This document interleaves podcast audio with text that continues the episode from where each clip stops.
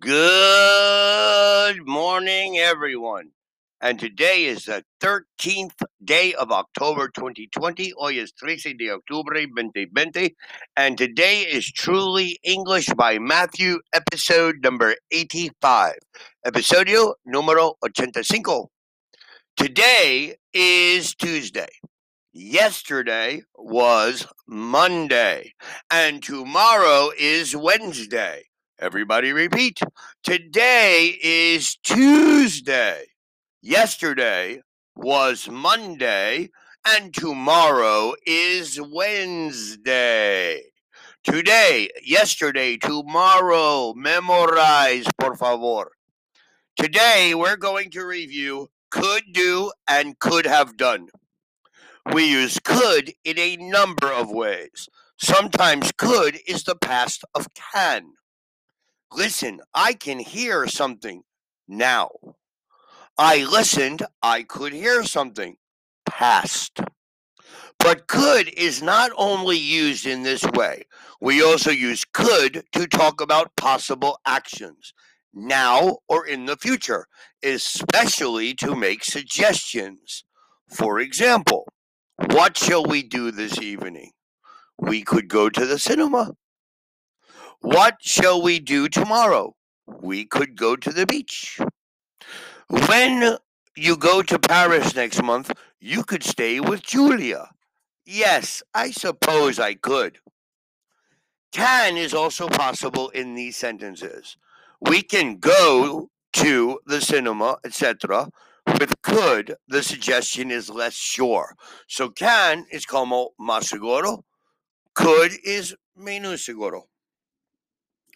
We also use could, not can, for actions which are not realistic. For example, I'm so tired. I could sleep for a week. Not I can sleep for a week. I could sleep for a week is como metafórico. It's an expression. Let's compare can and could. I can stay with Julia when I go to Paris. Maybe I could stay with Julia when I go to Paris. Possible, less sure. This is a wonderful place. I could stay here forever. Unrealistic. We also use could, not can, to say something is possible now or in the future. The meaning is similar to might or may. Might or may is talvez in Espanol. The story could be true, but I don't think so. I don't know what time Liz is coming. She could get here at any time. We use could have or could have done to talk about the past. For example, I'm so tired. I could sleep for a week now. I was so tired, I could have slept for a week. The pasado. The situation is so bad, but it could be worse now. The situation was bad, but it could have been worse. The past. Something could happen equals it was possible, but did not happen. Why did you stay at the hotel when you were in Paris? You could have stayed with Julia. You didn't stay with her, but you could have. I didn't know that you wanted to go to the concert. I could have got you a ticket, but I didn't get you a ticket. Dave was lucky. He could have hurt himself when he fell, but he's okay. We use couldn't to say that something would not be possible now. I couldn't live in a big city. I'd hate it. Equals, it wouldn't be possible for me. Everything is fine now. Things couldn't be better.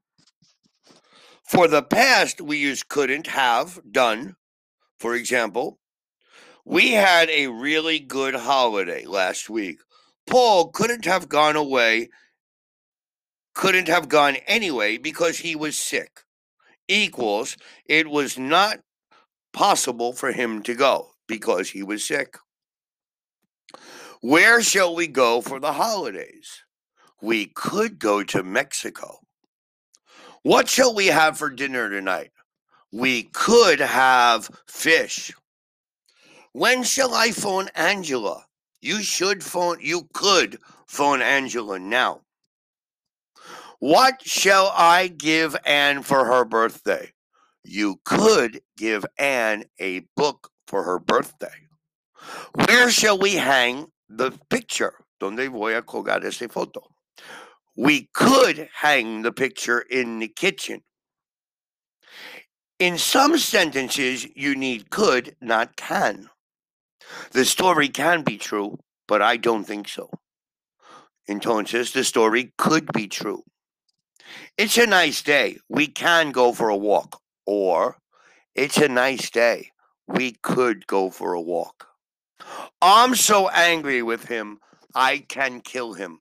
Or, I'm so angry with him, I could kill him. It's so nice here. I can stay here all day, but unfortunately, I have to go. It's so nice here. I could stay here all day, but unfortunately, I have to go. Where's my bag? Have you seen it? No, but it can be in the car. Or, no, but it could be in the car. Peter is an excellent musician. He plays the flute and he can also play the piano. The same. Peter is an excellent musician. He plays the flute and he could also play the piano. Now, students, friends, listeners, my audience, please remember could do, could have done.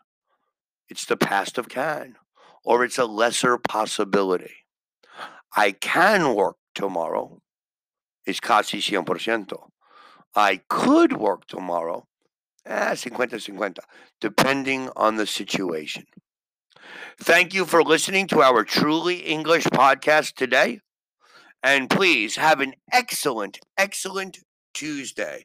Please remember to listen to our podcast tomorrow on Wednesday. Thank you and have a great day.